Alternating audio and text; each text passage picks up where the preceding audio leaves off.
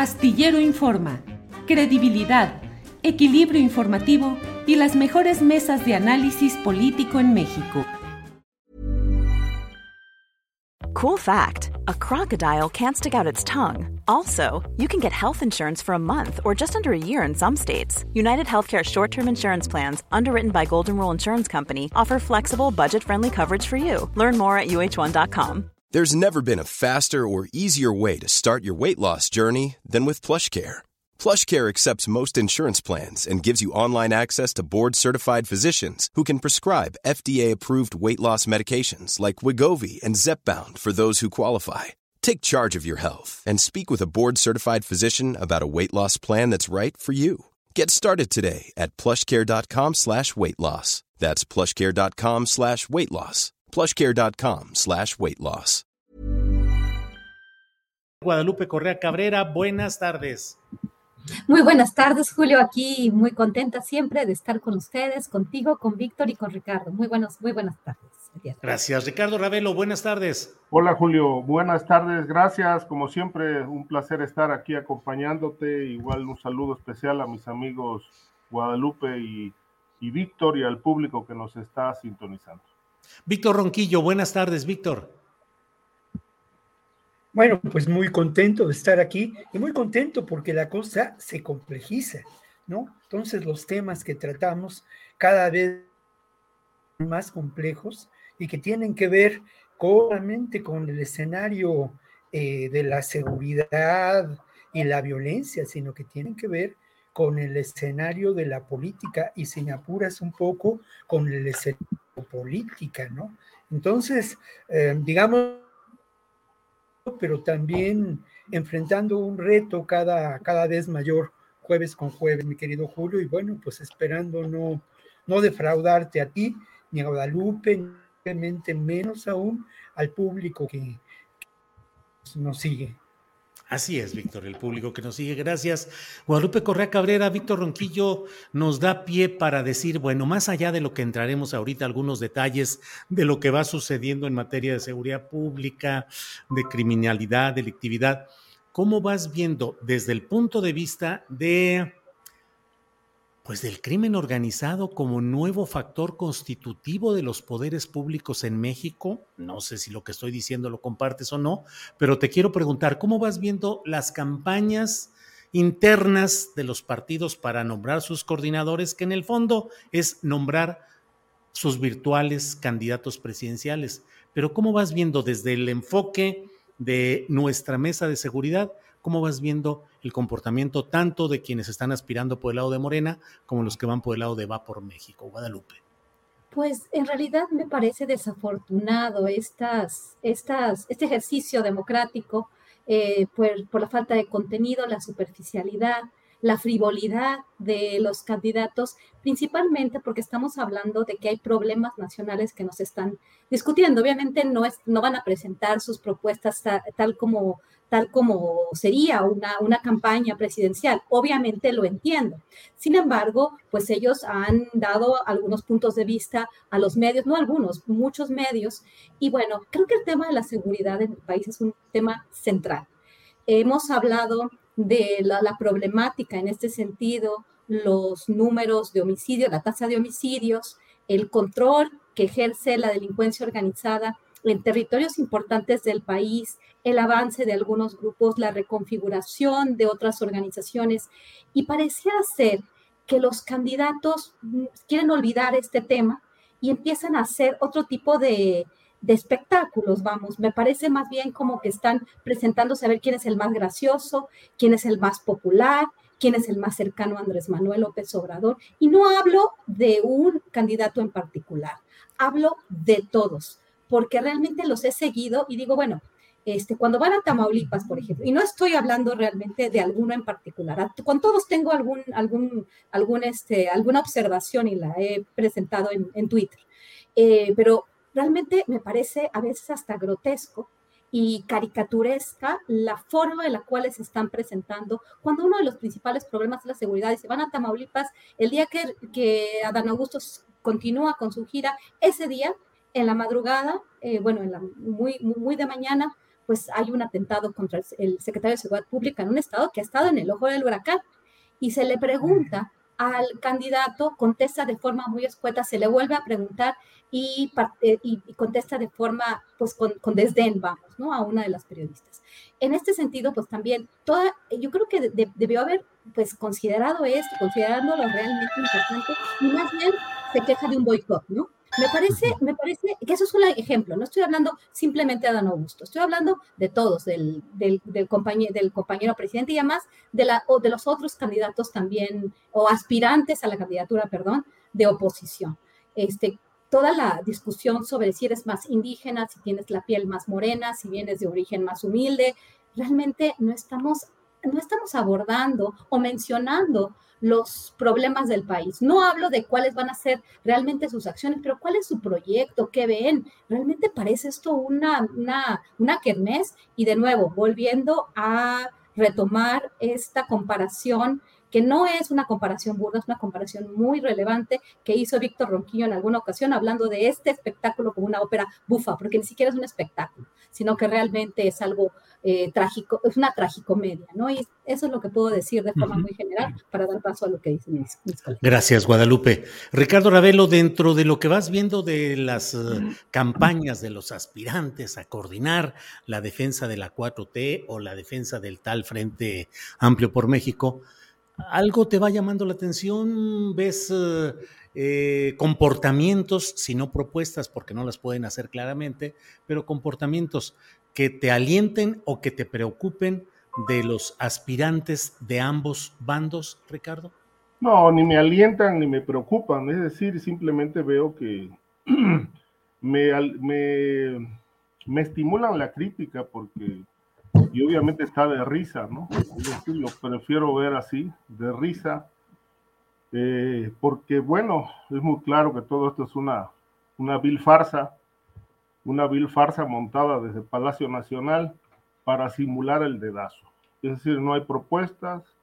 Yo creo que, bueno, el planteamiento es que siga, siga la misma política este, de López Obrador, de la cuarta transformación, o lo que ellos llaman cuarta transformación, que de transformación no tiene absolutamente nada, de tal manera que es un circo y todos estos personajes que están desfilando por el país, pues son marionetas eh, del sistema que pues van a continuar la política de protección de los intereses de la oligarquía, los intereses de Carlos Salinas, los intereses de los grandes empresarios, lo mismo que ha defendido López Obrador y obviamente sin procurar justicia eh, y mucho menos van a proceder a encarcelar a los corruptos de este país, tanto los del pasado inmediato como los actuales.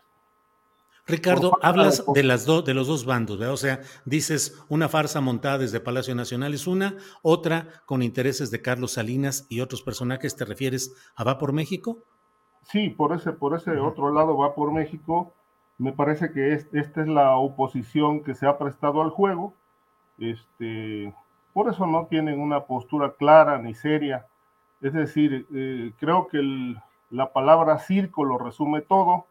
Una farsa por parte de Palacio Nacional, donde el presidente pues quiere pasar a la historia como alguien que no metió las manos en el proceso, pero obviamente sabemos que las encuestas este, que han sido un recurso bastante socorrido en este, en este gobierno, pues están totalmente manipuladas, de tal manera que quién va a ser el candidato presidencial de, de Morena, el que elija al presidente mediante este esquema bien montado, que bueno, pues este, eh, le está siguiendo el juego, va por México y el candidato que salga de ahí, pues simplemente va a ser el, va a ser una comparsa porque desde mi punto de vista, y lo subrayo, puntualizo, es punto de vista, este, esto es un juego bien montado que dicen que es democracia. Cuando hablan de democracia, pues la verdad es que también a mí me da muchísima risa que, que se diga que hay democracia y que muchos medios le sigan el juego a, todo esto, porque democracia nunca ha existido en, ninguna, en ningún momento de la historia del mundo. Es una verdadera farsa también hablar de democracia hay intereses y la política en el mundo y particularmente en México se mueve por intereses, de tal manera que quién, quién va a ser el próximo presidente de la República, el que determine el sistema. Y me parece que están llevando muy bien el juego, este, el juego de la farsa, lo de siempre. De tal manera que, bueno, a mí no me llama la atención más que desde ese ángulo este espectáculo risible. Bien, Ricardo. Eh, Víctor Ronquillo, ¿qué te va llamando la atención en términos positivos o negativos de las giras, las campañas, las declaraciones de los aspirantes, tanto del flanco de Morena y sus aliados, como del flanco de Va por México? Víctor.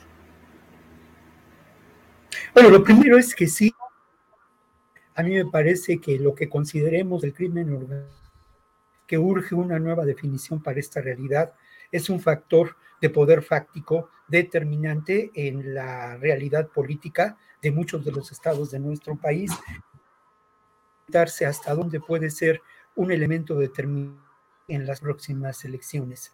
Yo, yo difiero del, del nihilismo, ¿no? Creo que el nihilismo es una posición muy cómoda para negar y no entender los procesos históricos. Intentamos, sin duda, y obviamente no hablo de los procesos históricos como algo, este, ¿cómo decirlo? Pues que está por encima de lo cotidiano. No, no, la realidad histórica cotidiana. Y creo que nos enfrentamos a un proceso histórico muy interesante. Un proceso histórico en donde encontramos de vista, con toda modestia, pero desde la observación de esta realidad, desde la lectura de los discursos de las personas que están, participando en ello, de un lado como de otro, incluso con el otros, eh, de otros personajes que están por ahí. A mí me parece que estamos en un momento donde el sistema político mexicano hace evidente que tiene que transformarse. Ambas instancias buscan esa transformación. ¿Hasta dónde con honestidad? Bueno, esa es una gran pregunta, ¿no? Yo no quiero equiparar de ninguna manera el proceso que sigue el gobierno de la Cuarta Transformación, la posición de lo, con lo que ocurre en, con la oposición de formar un frente, ¿no? Por una parte, yo diría, ¿qué ganaría López Obrador con armar todo este tinglado? O sea, lo otro, las encuestas, por lo menos la que llevó a la profesora Delfín a la gobernación de México, confrontó muy fuertemente a Higinio, que, a que es amigo nuestro, ¿no? Y con quien yo tuve ocasión de platicar y hacer una entrevista y platicar un par ¿no? Él estaba convencido que a él le corresponde. Las encuestas dijeron lo contrario y él con mucha madurez política, lo mismo que Duarte, se sumó con acierto a la campaña de la profesora Delfina. Entonces creo que, que el pensar que esto es una obra están aliados Salinas y López Obrador, que López Obrador están comprometido con, los, con todos los grupos del narco, pues son lecturas facilonas de esta realidad. Yo insisto, interesante hoy una entrevista de Beatriz Paredes en la jornada, donde habla de cómo ella, eh, es muy interesante porque al final de cuentas, Beatriz, desde mi punto de vista, una experiencia política y un apreciable, ¿no? Su gestión en el gobierno de Tlaxcala coincidió con una etapa en la que yo trabajé en la, en la universidad y bueno, me, me, pareció muy acertado de la cultura. Creo que ese discurso vale la pena, es entre otro, también las declaraciones, es cierto, ¿eh? Adán Augusto López no se pronunció en términos de la inseguridad en Tamaulipas, pero es muy interesante lo, de, lo que declaró ayer Claudia en términos de lo que puede pasar con la oposición. De las tareas fundamentales. la construcción de la democracia estaría, lo dijo con un tono irónico eh, por parte de Vicente Fox, y la construcción de la paz tendría que ver con Felipe voy al, seguimiento de la información que he hecho de los. Bien, bien, por falta de tiempo. Bien, Víctor, gracias. Guadalupe. Una, una, cuestión muy rápida que el día de hoy estaba reflexionando con relación al financiamiento de esta, eh, por parte aquí sí del partido eh, Morena, ¿no? Eh, con respecto a todos estos espectaculares y a los gastos que van más allá del dinero que se otorgó a los candidatos, ¿no? Esto sí es bien interesante, como, como bien dice Víctor, ¿no?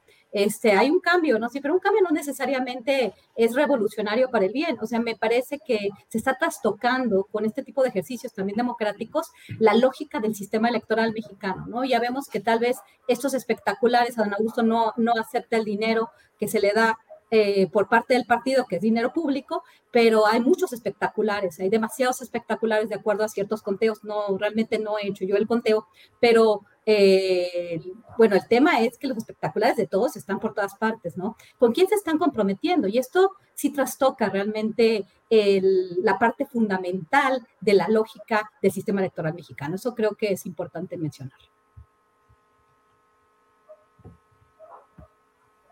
Eh, Julio, creo que te falta tu micrófono. Dos minutitos para responder esta idea, Guadalupe, ya en tu turno. Em, lo que estamos viendo de tanto dinero, espectaculares, movilizaciones, ¿qué tanto factores de poder oscuro están construyendo el poder venidero, sea del lado de Morena o de Va por México, Guadalupe?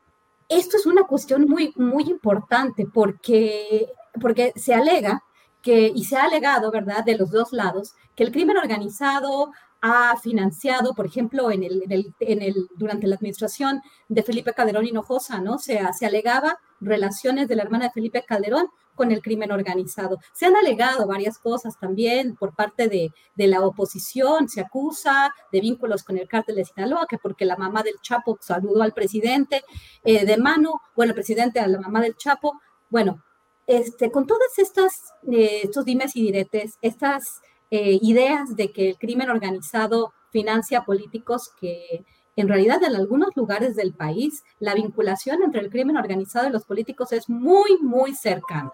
Eh, tenemos que hacer eh, más investigación para verificar estas relaciones, pero bueno, eh, el tema de, de García Luna nos muestra una relación muy importante con servidores públicos, pero en el tema de los políticos y de las campañas electorales financiados por el crimen organizado, cuando no tenemos, y en este sentido, este ejercicio democrático que hace que eh, las llamadas corcholatas, también los aspirantes a presidir el Partido Morena en la elección presidencial, se les dé una cantidad de dinero, pero que parece ser que la cantidad de dinero no llega a cubrir todos los espectaculares, pues realmente nos hace pensar con quién se están comprometiendo. Se pueden comprometer con empresarios, con políticos, caciques relacionados con empresarios y también con el crimen organizado. Por eso estoy diciendo que trastoca eh, la lógica del sistema electoral mexicano precisamente para saber que no están los candidatos vinculándose con grandes poderes económicos. Eso pasa en Estados Unidos.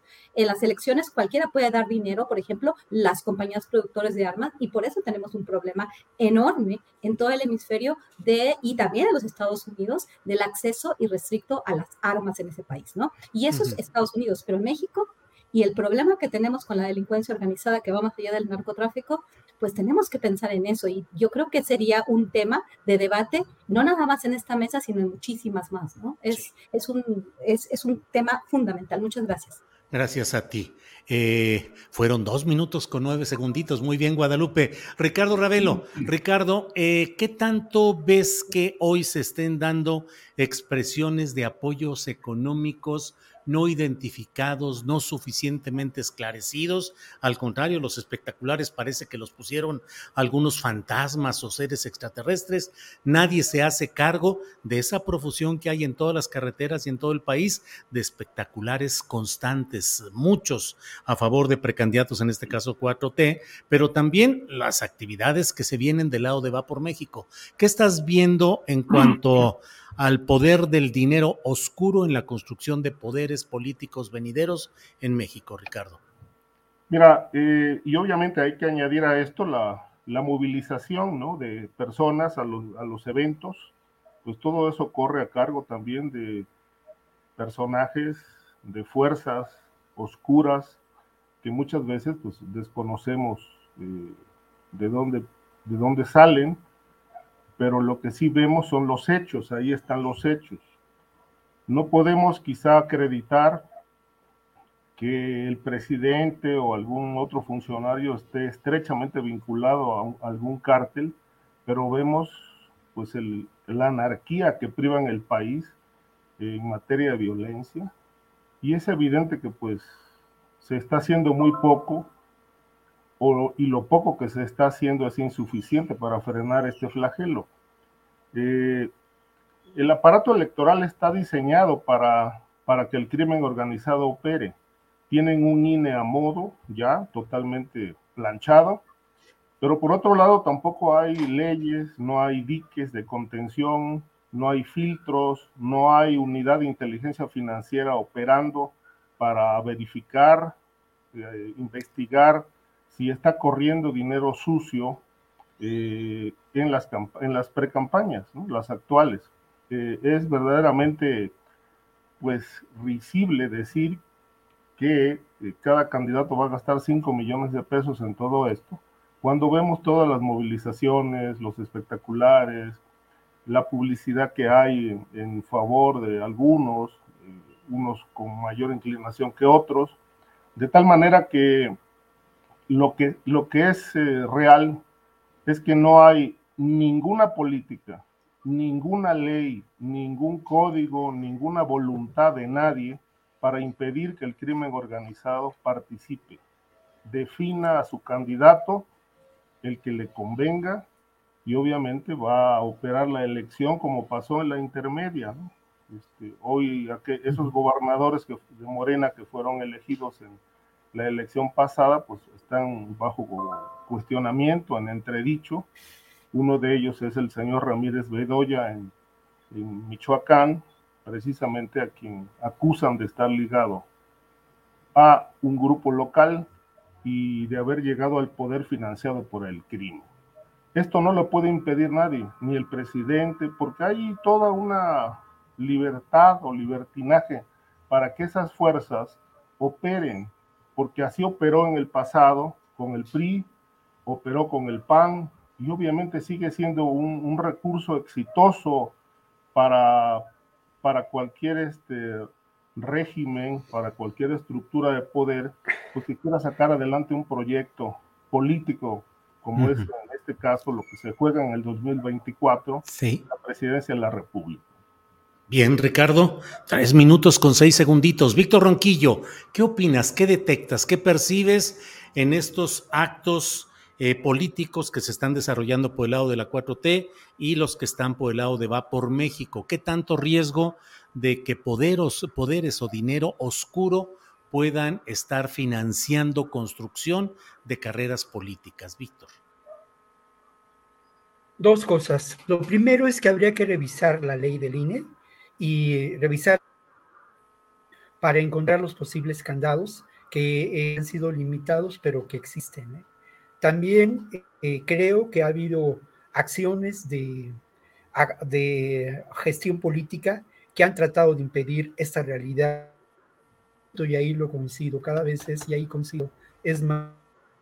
Hace algunos años yo conversaba con el hijo de Maquio, eh, sobre esta realidad en Sinaloa, ¿no? Entonces yo le preguntaba, hace 10 años, yo le preguntaba, ¿qué tan peligrosa es de recursos económicos del narco a las campañas del narco, ni siquiera del crimen organizado? Y él me respondió con mucha claridad. Me dijo, no, eso no es lo grave.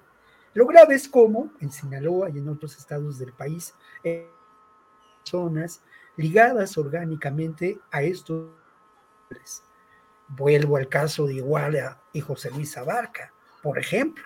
Vuelvo al caso de García Cabeza de Vaca en Tamaulipas, otro ejemplo. En fin, ese grave. Y luego lo otro, que tiene que ver con uno de los vamos a tratar, platicando con Abel Barrera, corazón de la organización Tlachinolan, cuando el proceso electoral anterior, él me hablaba de cómo lamentablemente en buena medida los presidentes municipales, de los alcaldes en Guerrero, también habían tenido que pactar con el crimen organizado, con los grupos de poder fáctico, que no es crimen organizado solamente, para acceder al poder. Y luego también, eh, de pronto uno trabaja, ¿no? Aún en y encuentra como algunos municipios de Jalisco, este, tristemente, como ocurre en Guerrero, por ejemplo, o como ocurre eh, con otras dinámicas en la frontera, eh, ceden la gestión política y la gestión administrativa en dos ámbitos, para que puedan gobernar y para que puedan realizar acciones eh, eh, por una parte, la obra pública, en donde ¿no? y por otro lado, pues la policía, las llamadas secretarías de seguridad pública. Y más allá de ello, pues tristemente tenemos evidencia del territorial ejercido por estos grupos del crimen y cómo estos grupos no solamente participan ya de los negocios de la economía del delito, que no los voy a enumerar, pero ya imaginarán ustedes cuántos y cuáles son. Participan de tortillas, del pollo, de la venta para la construcción de obra. Es decir, lamentablemente sí encontramos, y eso es muy difícil, y es una realidad brutal, pero es una realidad que hay un estado paralelo operando en distintas regiones de nuestro país y atentando contra un proyecto democrático, como ocurre en Tamaulipas. Bien, gracias, Víctor. Eh... I'm Sandra, and I'm just the professional your small business was looking for. But you didn't hire me because you didn't use LinkedIn jobs. LinkedIn has professionals you can't find anywhere else, including those who aren't actively looking for a new job, but might be open to the perfect role, like me. In a given month, over 70% of LinkedIn users don't visit other leading job sites. So if you're not looking on LinkedIn, you'll miss out on great candidates like Sandra. Start hiring professionals like a professional. Post your free job on linkedin.com/people today. Hey, it's Ryan Reynolds and I'm here with Keith, co-star of my upcoming film If, only in theaters May 17th. Do you want to tell people the big news? All right, I'll do it. Sign up now and you'll get unlimited for $15 a month in six months of Paramount Plus Essential Plan on us. Mintmobile.com slash switch. Upfront payment of $45 equivalent to $15 per month. Unlimited over 40 gigabytes per month. Face lower speeds. Videos at 480p. Active Mint customers by 531.24 get six months of Paramount Plus Essential Plan. Auto renews after six months. Offer ends May 31st, 2024. Separate Paramount Plus registration required. Terms and conditions apply if rated PG. Guadalupe. Acaba de verse una fotografía y un video donde se ve a la presidenta municipal de la capital de Guerrero, de Chilpancingo, donde está reunida con un personaje con su pistola fajada al cinto en una reunión. Ella ha dicho pues que sí, que sí hubo la reunión, que la engañaron, que no estaba, ella no, ella no sabía con quién se iba a reunir y que finalmente, sobre todo lo importante, dice ella, que no hubo ningún compromiso.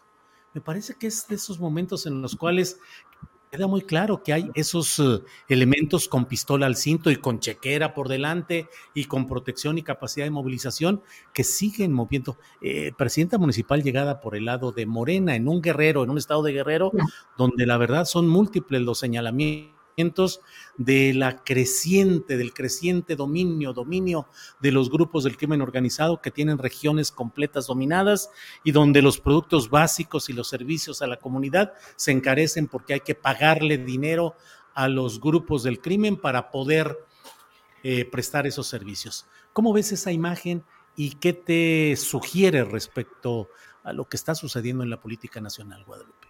Claro que sí. Eh, Julio, me parece un tema también fundamental porque aquí no estamos hablando de un espectáculo político, no estamos hablando de las redes eh, captando una, una pistola, ¿no? Aquí sí estamos hablando de un Estado cooptado que no es solamente porque llegó Morena al poder y algunos se ha extendido la capacidad de las autoridades locales que representan al partido Morena.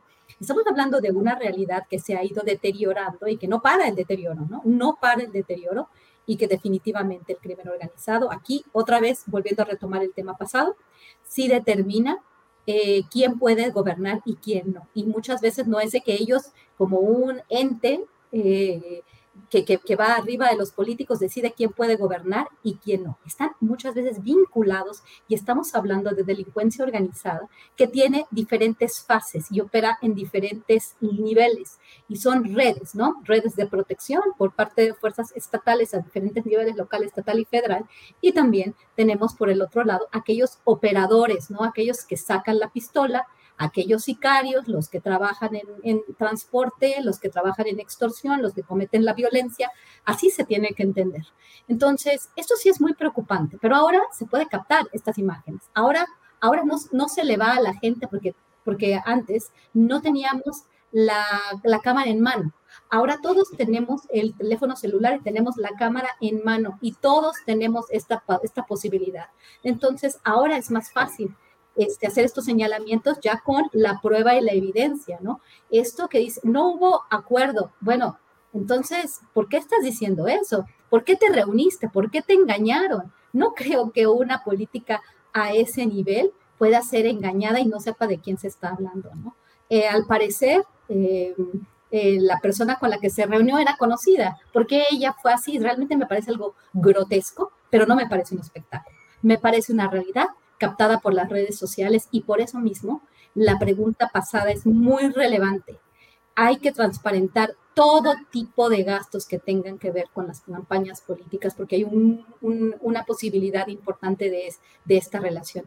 En el caso de Guerrero, es un Estado que no solamente no ha parado la violencia, cada vez captura más eh, el aparato de gobierno, el crimen organizado. Creo que en los años en los que ha estado el partido Morena no se ha podido detener esto y parece ser que esto continúa, que están, que siguen, que siguen los, los ratones en fiesta, ¿no? Que el gato no está y los ratones siguen de fiesta. Y desafortunadamente, por más que queramos querer que haya una, un cambio, los números, la realidad, algunos números nos dicen que va un poquito mejor, pero los números en general la, cobertura, lo que está sucediendo, lo que nos dicen las personas en estas, en estas regiones es que el crimen organizado sigue controlando y el estado de Guerrero es uno de los estados más complicados en este sentido. Por eso me hace muy importante lo que sucedió y una verdadera representación fiel de esta vinculación entre las autoridades y el crimen organizado.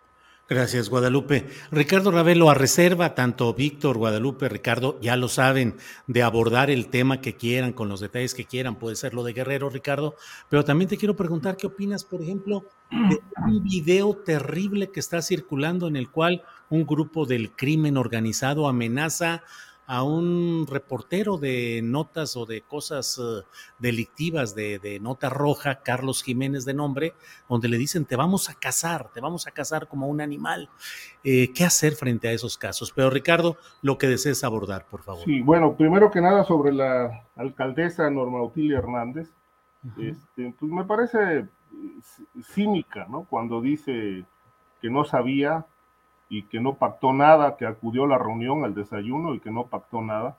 Es decir, em, digo, por un mínimo de seguridad, este, como protocolo, un alcalde cuando va a acudir a una reunión, este, lo primero que confirma a través de su personal es quiénes van a estar presentes. Es no se puede ir a una reunión sin saber quiénes van a acudir de tal manera que, bueno, ahí está descalificada la señora. Acudió, se entrevistó con esta persona, dice que el video está editado, que no pactó nada.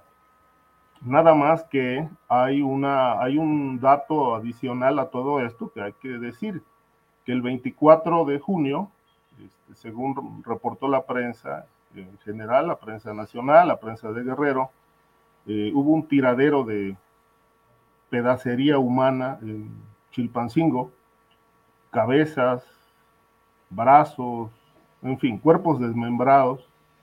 Y ahí eh, le enviaron un mensaje a la alcaldesa, presuntamente el mismo personaje con el que se sentó a desayunar, que fue identificado como Celso Ortega Jiménez, líder del grupo Los Ardillos, pues como se sabe, es uno de los grupos poderosos y más añosos de, que operan en Guerrero, pues le, le, mandó un mensaje a través de este hecho macabro, en el que le dice, según reporta la prensa, saludos, presidenta Norma Utilia, eh, sigo esperando el segundo desayuno que me prometiste después de que viniste a verme, con cariño tu amigo. Este, entonces, bueno, yo creo que aquí la autoridad, en este caso la Fiscalía General de la República, pues tendrá que investigar hasta dónde llegan esos nexos, si es que existen. Pero bueno, hay evidencias, hay elementos que investigar y que me parece que serían importantísimos aclararlo para determinar si realmente la alcaldesa que dice no tener ligas con el crimen, pues este, tiene la razón. Yo la pongo en tela de duda porque, bueno, siempre he considerado con base en mi trabajo periodístico que el corazón del crimen organizado está en la política. Con respecto al caso del periodista, muy lamentable, no es el primero, eh, así se ha vivido desde hace muchos años, bajo la amenaza y bajo el fuego del crimen. Ahí están decenas de periodistas asesinados, investigaciones truncas, investigaciones archivadas, eh, impunes, que bueno, el, gobierno actual se comprometió a esclarecerlas y que hasta hoy lamentablemente pues siguen eh, sumidas en el silencio. Yo creo que este periodista le urge no solamente que le dé protección el mecanismo que no sirve para nada, sino que se lo saquen del país, porque si, si lo ponen en manos del mecanismo de gobernación, pues lo único que van a hacer es darle un botón de pánico y que te vaya bien. Así le, van a decir. Bien, Ricardo, gracias. Eh, Víctor Ronquillo, ¿cómo ves el tema de Guerrero? Que es un tema con una gobernabilidad muy peculiar, porque originalmente, como sabemos, el aspirante de Morena a gobernar ahí era eh, el senador Félix Salgado Macedonio de una larga carrera política. Se puede valorar de una u otra manera, pero con una larga experiencia en la política. Y finalmente quedó su hija. Y yo he escuchado muchos señalamientos acerca de que no se está haciendo un buen gobierno ahí, que no hay capacidad administrativa y que el crimen organizado ha multiplicado su presencia y su dominio ahí en ese estado. ¿Cómo vas viendo el estado de Guerrero, Víctor? Bueno, es y aquí lo hemos eh, reflexionado en alguna de las mesas, ¿no? ¿Con quién vas a gobernar? Este me parece un tema esencial. ¿Qué aliados vas a encontrar para tu gobierno? ¿no? Y creo que aquí, y eso es parte de la charla que tuve con Abel Barrera, en muchas ocasiones, en muchos municipios de Guerrero, pues estableces alianzas con estos grupos a riesgo, además, de generar entre ellos y aumentar una terrible espiral de violencia. ¿Con quién vas a gobernar? ¿Quiénes son tus aliados? Creo que es un ejemplo claro y un espejo negro en el 2024. Luego lo otro que es muy importante mencionarlo, y creo que hay que también a veces salirse del cuadrito, llegar más allá, ¿no? ¿Qué es lo que está disputando de Guerrero? Evidentemente ya no es el trasiego de la amapola, son los recursos de un territorio que es rico en minería, en lo que podemos considerar la el negocio maderero, ¿no? Que es rico también en las posibilidades que te puede ofrecer el turismo. Es muchas posibilidades económicas que la ha sido uno de los estados con una mayor marginación histórica. Es un estado donde además existe una enorme población indígena y como saben, el último escalón de la pirámide. Que lo que vemos en, en Chilpancingo tiene como antecedente una ola de violencia que culmina en este acto de señalado por Ricardo, pero que venía fraguándose desde hace tres, cuatro, y que llegamos a este extremo. Yo tuve ocasión ayer de platicar con personas desplazadas por la violencia. Abordamos el tema desde distintas perspectivas. Mi perspectiva fue precisamente quiénes son esos que llamamos el crimen organizado ya con una eh, definición insuficiente. Son grupos que tienen un corte paramilitar en su mayoría, suelen establecer alianzas o funcionan al servicio de viejas expresiones del caciquismo. Son grupos que también llegan a ser contratados, según estos testimonios, por las grandes empresas en el control territorial y los recursos, como suele ocurrir en toda guerra. Y hablamos de, escenarios de las guerras del siglo XXI no convencionales, las víctimas siempre son los más vulnerables. Bien. Gracias, Víctor.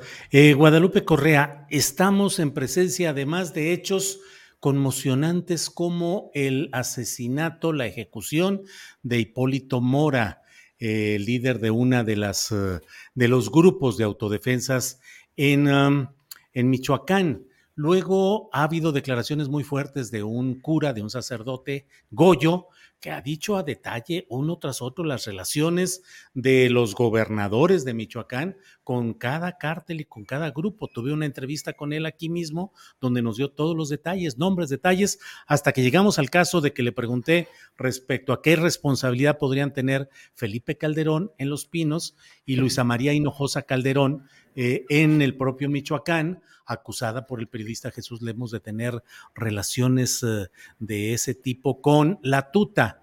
Pero, ¿qué pasa en lugares como Michoacán? ¿Qué pasa con ejecuciones como la de Hipólito Mora? ¿Qué tanto trasciende y significa todo esto? Guadalupe. Sí, Julio. Eh, bueno, en el caso de Michoacán, es un, como también en el caso de Guerrero, ¿no? Pero el, asesinato de Hipólito Mora, pues se ha utilizado, no, nada más utilizado, realmente pues dice mucho de la capacidad de estos grupos delincuenciales de, pues de aniquilar a quien se les ponga enfrente o a quien ellos quieran, a quien les resulte, eh, pues de repente, pues incómodo. En realidad, esto nos habla de las relaciones que van más allá del crimen organizado, como bien eh, mencionó el padre Goyo o ha mencionado los vínculos de los políticos con el crimen organizado, que estos vínculos, porque los diga un sacerdote, no se comprueban hasta que no se comprueban, o porque los diga un periodista, tampoco, ¿no? Realmente sería, eh, pues, pues muy ingenuo de nuestra parte creer todo lo que dicen eh, aquellos que sí saben, que sí conocen, pero eh, desafortunadamente sí es muy claro que hay una vinculación muy directa entre política y delincuencia organizada. El caso de Michoacán, el caso de las autodefensas, sí hay que entender una cosa, y esto sí tenemos que ser muy claros. El caso de Michoacán es un caso que se explica desde sus orígenes. Realmente el operativo Michoacán, Felipe Calderón Hinojosa empieza su despliegue y su guerra contra las drogas en el estado de Michoacán. Se ha generado una, una verdadera, eh, pues un verdadero desastre en ese estado lo que él hizo con sus, con sus diferentes operativos, la transformación de la familia michoacana a los caballeros templarios, la llegada de las autodefensas, la vinculación del crimen organizado a las autodefensas mismas, la participación del Estado en lo que podría llamarse una, un nuevo paramilitarismo en México, y ya se escribió escrito sobre eso, este, que no se puede tampoco comprobar, ¿no? porque la investigación judicial en México es muy limitada, así como eh, la configuración institucional del país, el aparato judicial, o sea, de investigación eh, de investigación judicial, todo el, sistema judicial, los jueces en, las diferentes instancias, pues tenemos una problemática tremenda, ¿no? Entonces, esto, lo que estamos viviendo en Michoacán, sí es el producto de políticas fallidas. En todo el sexenio de Felipe Calderón, todo el sexenio de Enrique Peña Nieto, la vinculación de, las fuerzas estatales. El general Naranjo, yo creo que realmente lo que quería era que se reproduciera, es, de reprodujera, perdón, que se reprodujera este modelo en todo el país, ¿no? Pero no fue el general Naranjo, fue, eh, de nuevo, ¿te, acuerdas que estábamos hablando la vez pasada de, del señor Castillo, que fue el vicegobernador en, la época de Felipe Calderón Hinojosa, y realmente el Estado dijo, voy a, voy a avanzar, voy a, dar, voy a armar a las autodefensas para que avancen. Y bueno, finalmente también se vinculó el crimen organizado y ahora el crimen organizado eh, no, no sabemos quiénes son los buenos, quiénes son los malos. En la autodefensas hay crimen organizado, en autodefensas hay buenas personas que quieren eh, proteger a sus comunidades, hay empresarios que sí se defienden, pero que ya no sabemos realmente cuáles son los compromisos de todos los grupos y de todos los actores. Lo que sí sabemos es que el crimen organizado está vinculado a la política en todos los niveles y que no se ha podido solucionar este problema que definitivamente crearon y profundizaron las administraciones anteriores. Gracias, Guadalupe. Eh, Ricardo Ravelo en Tamaulipas, atentado contra el convoy en el que viajaba el secretario general de gobierno del estado de Tamaulipas, donde ya gobierna Morena con Américo Villarreal. Eh, noches eh, tremendas, balaceras, problemas, recientemente en Reynosa. ¿Cómo avanza? ¿Cómo se ha ido reconfigurando o cambiando, mejorando o empeorando un estado como Tamaulipas con estos datos que estamos mencionando, Ricardo. Tu micrófono. Ya, ya.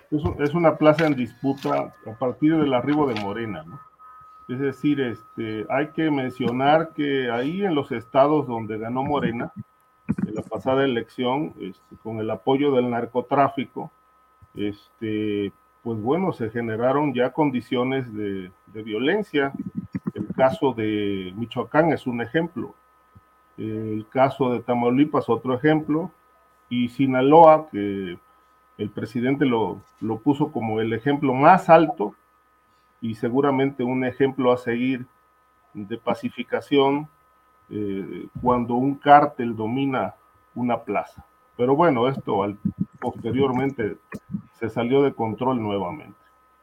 Eh, Sinaloa se trasladó a las entidades donde ganó Morena, ahí están en Veracruz, muy bien acomodados, están en Michoacán también, y obviamente en una de las plazas más, eh, pues más pretendidas por ellos históricamente, que era la llamada joya de la corona, Tamaulipas, pero están rivalizando muy fuerte con el cártel del noreste, que es el grupo que supuestamente apoyó a Américo Villarreal para llegar al poder, aunque bueno, esto no ha quedado del todo muy claro. El asunto es que, bueno, el atentado, este, que pues pareciera esto ser una suerte como de ajuste de cuentas, una venganza, no se sabe porque pues y yo creo que no se va a saber porque las investigaciones en la 4T pues nunca se concluyen, nunca se llegan ni se arriban a, conclusiones eh, verdaderamente claras y fehacientes, pues va a quedar ahí como pues quizá una cuestión de venganza política o de otro tipo. Pero lo que hay es una disputa, una disputa territorial amplísima, muy fuerte, que ya alcanzó a nivel de la política, es decir, el escenario de la, del crimen organizado está instalado en, la política, ¿no? Y lo que decía Guadalupe, ¿no? De vinculación, yo creo que eh, esa parte ya está rebasada. Ya no estamos hablando de vinculación, estamos hablando que el crimen organizado está gobernando en este país desde hace tiempo no es un tema que empezó con la 4T, pero sí se agudizó con la 4T. ¿Por qué? Porque no implementaron una política diferente y aun cuando tiene matices distintos, pues no ha dado resultados. Y por eso, bueno, aquí y en otros espacios he sostenido que, bueno, el presidente López Obrador va a heredar lo mismo que le heredó Fox a, a Calderón y lo que Calderón le heredó a Peña, etcétera de tal manera que, bueno, ningún gobierno ha resultado exitoso cuando ha enfrentado al crimen organizado. ¿Por qué? Por el nivel de complicidad. Y el fenómeno más, más eh, grave de todo esto se llama la narcopolítica, lo que no se ha querido combatir. Es decir, no estamos hablando que el problema solamente sean las balaceras, los muertos, este, eh, los desmembrados. No, el problema no está ahí, el problema está en la estructura política pero ahí hay que entrar a desmantelar redes, a quitarle el dinero al crimen, a encarcelar a políticos, a establecer realmente una... Para eso se necesita una decisión del más alto nivel. Cuando eso ocurra, pues empezaremos a ver resultados. Por ahora, eso se ve muy distante. Bien, gracias, Ricardo. Em, Víctor Ronquillo, pues el tema García Luna, que en su momento era el tema central y lo revisábamos de una manera y de otra con diferentes ángulos, y ahora ha entrado en cierto impas judicial, pero la Fiscalía de Estados Unidos pide rechazar la petición para aplazar la sentencia contra García Luna. ¿Qué opinas de esto, Víctor Ronquillo? Entrarle al tema de Tamaulipas y, y esta decisiones que me parecen muy pertinentes. Tamaulipas ha sido un estado vulnerado por la, por la violencia, con la presencia del crimen organizado desde hace décadas. Estado donde fue asesinado un candidato 10 días o una semana antes de las elecciones. Eh, ese es un dato muy importante, ¿no? Entonces no es efecto, no es efecto de Morena, es efecto histórica en donde se tienen que desmontar en, estos, en otras ocasiones, los vínculos establecidos entre esto que llamamos el crimen organizado, el poder político y el poder empresarial beneficiario de todo ello. Un momento muy importante. No hay duda de que la frontera es un gran negocio en sí misma, la frontera. La procedencia de este personaje, que es el secretario de gobierno, fue una sorpresa. Fue una sorpresa por no con muchos nexos conocidos real, ni con su grupo de poder, aunque con nexos sí con Morena. Un diputado que había sido presidente ni más ni menos que de Río Bravo en la frontera chica, que es un dato muy pertinente, ¿no? Lo otro, eh, indudablemente, y eso yo lo he dicho muchas veces, hay que reconocer la acción política, no de Morena, ¿no? sino de la gente que salió a votar, Américo Villarreal, de quien también nos dejo en paréntesis su propia historia política, sus propios nexos, eh, para continuar con la argumentación. Pero al final de cuentas logró establecerse un gobierno al de Francisco Javier García de Cabeza de Vaca, señalado, no solamente yo, sino los dos compañeros aquí presentes, como un ejemplo muy claro de corrupción política. ¿no? Eh, otro elemento que hay que es muy importante, bueno, es que hasta este personaje proveniente de esa región pudo establecer puentes, nexos con ciertos grupos. Y una cosa más que me parece un elemento y a los temas que nos tenemos que aproximarnos de la cajita. ¿A quién beneficia este estado de cosas que se da en Tamaulipas, que se da en Michoacán, que se da en Guerrero? Vamos al caso Tamaulipas. Antier mismo, el Wall Street Journal publicó un nuevo proyecto por parte de los republicanos simpatizantes de Donald Trump, algunos de ellos opositores, de bombardear las fronteras, echar la frontera. Un viejo proyecto eh, ha sido acariciado por los grupos conservadores, tanto de ese país como de México, volver a la acción violenta con el beneficio político del control territorial, beneficio económico de lo que representaría una operación Colombia puesta en el aire. Entonces, el calentar la plaza, como se dice, tiene beneficiarios concretos y esos beneficiarios se del otro lado de la frontera en estos grupos políticos. Bien, Víctor, gracias. Eh, Guadalupe Ricardo, Víctor, estamos ya en la parte final del programa. Tenemos eh, tiempo para postrecito, el tema que quieran agregar. Guadalupe Correa Cabrera, por favor, lo que desees apuntar.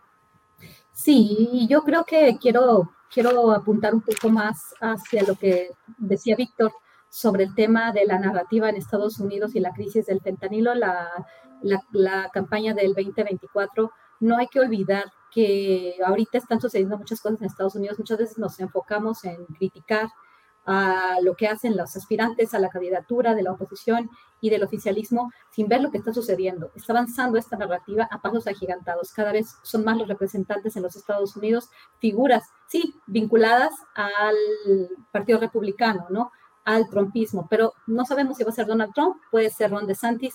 Realmente eh, hay aquí una narrativa general muy peligrosa y de alguna forma a veces me pongo a pensar, ¿no? El avance de los militares en México, eh, la militarización en el país, podría también corresponder a esta narrativa. No lo digo para justificarlo de ninguna forma, porque he sido de las más críticas, pero el, día de hoy estuve platicando con un, con un, periodista en ese sentido y estábamos pensando, ¿no? Realmente este avance del militarismo en, en México también pues se podría llegar a justificar en el, en el caso porque realmente sí pareciera ser que esto no, va más allá de una narrativa, ¿no? Cada vez las propuestas legislativas en los Estados Unidos por parte de representantes del Partido Republicano, pero también muchas veces avaladas por otros, eh, por otras figuras que no necesariamente son trompistas, porque eso hay que que muy claro, ¿no? Se ha dicho en, desde, también, desde, desde, el, Partido Demócrata, ¿no?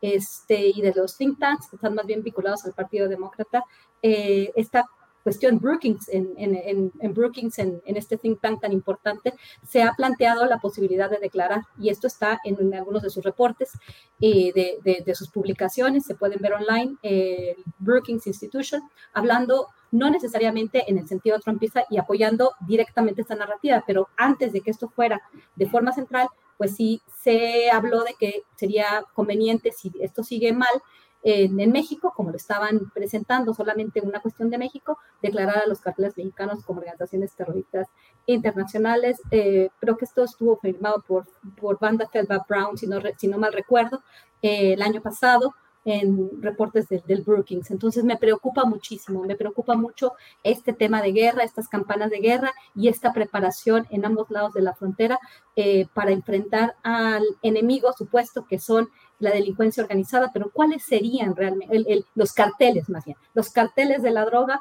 o el, en, este, en este caso, ¿no? la violencia y finalmente si esto va a afectar a las comunidades, creo que tenemos que tener muy, muy claro y tenemos que seguir esta narrativa estadounidense que se va muy probablemente a reproducir en el 2024. Muy bien, gracias Ricardo Ravelo. Postrecito, lo que desees agregar a esta mesa, por favor. Sí, solo un apunte relacionado con Michoacán.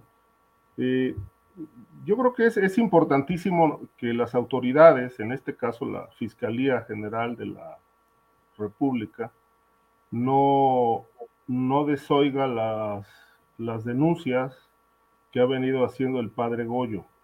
Es decir, este, ahí se ha generado una guerra de, de desencuentros, de confrontaciones, eh, precisamente por los señalamientos que él ha hecho. Pero me parece que, que trae información pues bastante relevante y no le ha temblado la mano ni, ni la voz para decirlo menciona como al capo central de Michoacán, al gobernador, a Ramírez Bedoya, y a su segundo de a bordo, el mano derecha, al que se dice que menciona como José Antonio, José Alfredo Ortega, que es el general secretario de Seguridad Pública. Pero un dato adicional que yo creo que vale la pena que las autoridades ahonden ahí, es que menciona que quienes, quienes perpetraron o habrían ordenado el asesinato de Hipólito, el jefe de, los, de las autodefensas, Hipólito Mora. Habla de Eladio Cisneros, las, eh, el Sirenas, Nicolás Santana, líder de los Viagas, y que estos, estos personajes y este grupo está ampliamente protegido por la estructura de poder en Michoacán. Yo creo que es gravísimo, pero interesantísimo lo que señala Goyo, el padre Goyo, pero pues hasta ahora no se ha iniciado ninguna carpeta eh, por parte de la Fiscalía General de la República. Eh, esperemos que se haga porque es importante que se ahonde, porque de esto depende mucho también que la autoridad vaya confirmando de qué tamaño y a qué nivel llega la vinculación del narcotráfico, el crimen organizado, con estos nuevos políticos que están gobernando. Bien, bien, Ricardo, gracias. Víctor Ronquillo, para cerrar, por favor, postrecito. Bueno, mira, yo creo que estos escenarios de las guerras no convencionales del siglo XXI, no solo en México, sino en distintos puntos del tienen como un elemento central lo que podemos definir como una guerra ideológica. Y día con día eh, somos eh, partícipes de esa guerra ideológica. Y eh, esto me llama la atención y lo pongo del estreno en Estados Unidos de una película que se llama Sound of Freedom. Y el productor, animador, promotor de esta película es un personaje a nosotros por otros temas. Eduardo y hoy anuncia que esta película se estrenará pronto en el Capitolio. Verástegui y sus ligas a nivel internacional, derecha, más profunda, más recalcitrante. Verástegui que esta misma semana establece por lo menos eh, como una invitación una alianza con el conspicuo personaje de Lili Telles. ¿no? Esto es una realidad. Y luego lo otro de la película Son Sufrido es un tema sobre la trata de personas. Y ya lo he dicho aquí en reiteradas ocasiones. Yo tengo un libro publicado sobre este tema, un libro, pues tuvo un, un éxito editorial, se tradujo en Estados Unidos. Y bueno, es un libro que de alguna manera fue promovido en un primer, en un inicio, obviamente pues mi tratamiento fue diferente, por USAID, porque era la agenda de USAID, un tema que tenía ni menos que con el control fronterizo, con las condiciones laborales por parte de los migrantes, en fin. Y obviamente el que Trump vea a este personaje nos debe preocupar. Tiene años, Eduardo. No lo recuerdo yo en alguna actuación significativa, tampoco lo recuerdo como alguien que haya hecho un cine interesante. Y bueno, según esto, viven desde hace 10 años, podemos suponer, ligar a estos grupos de extrema derecha. Bien, Víctor, pues gracias. Con esto tenemos la parte ya final de nuestro programa en este jueves 6 de julio. Guadalupe, muchas gracias y buenas tardes. Muy buenas, muy buenas tardes, Julio, y bueno, que les, que les mando muchísimos saludos. Nos vemos el próximo jueves. Julio, Víctor, Ricardo, nos vemos mañana. Ah, tú y Ricardo. Ricardo, gracias. Ah, buenas tardes. Buenas tardes, Julio. Gracias, como siempre. Un placer estar aquí. Saludos a mis amigos. Pasen un buen fin de semana. Igual, Víctor Ronquillo, gracias y buenas tardes. Muchas gracias, buenas tardes para ustedes y obviamente, pues buenas tardes para el seguido a lo largo de esta hora. Muy bien, gracias a los tres, nos veremos pronto. Hasta luego. Hi, I'm Daniel, founder of Pretty Litter. Did you know cats tend to hide symptoms of sickness and pain? I learned this the hard way after losing my cat, Gingy. So I created Pretty Litter, a health monitoring litter that helps detect early signs of illness by changing colors, saving you money and potentially your cat's life. Pretty Litter is veterinarian developed, and it's the easiest way to keep tabs on your fur baby's health right at home. Go to prettylitter.com and use code ACAST for 20% off your first order and a free cat toy. Terms and conditions apply. See site for details. En Sherwin Williams somos tu compa, tu pana, tu socio, pero sobre todo somos tu aliado, con más de 6.000 representantes para atenderte en tu idioma y beneficios para contratistas que encontrarás en aliadopro.com. En Sherwin Williams somos el aliado del PRO. Para que te enteres del próximo noticiero, suscríbete y dale follow en Apple, Spotify, Amazon Music, Google o donde sea que escuches podcast. Te invitamos a visitar nuestra página julioastillero.com.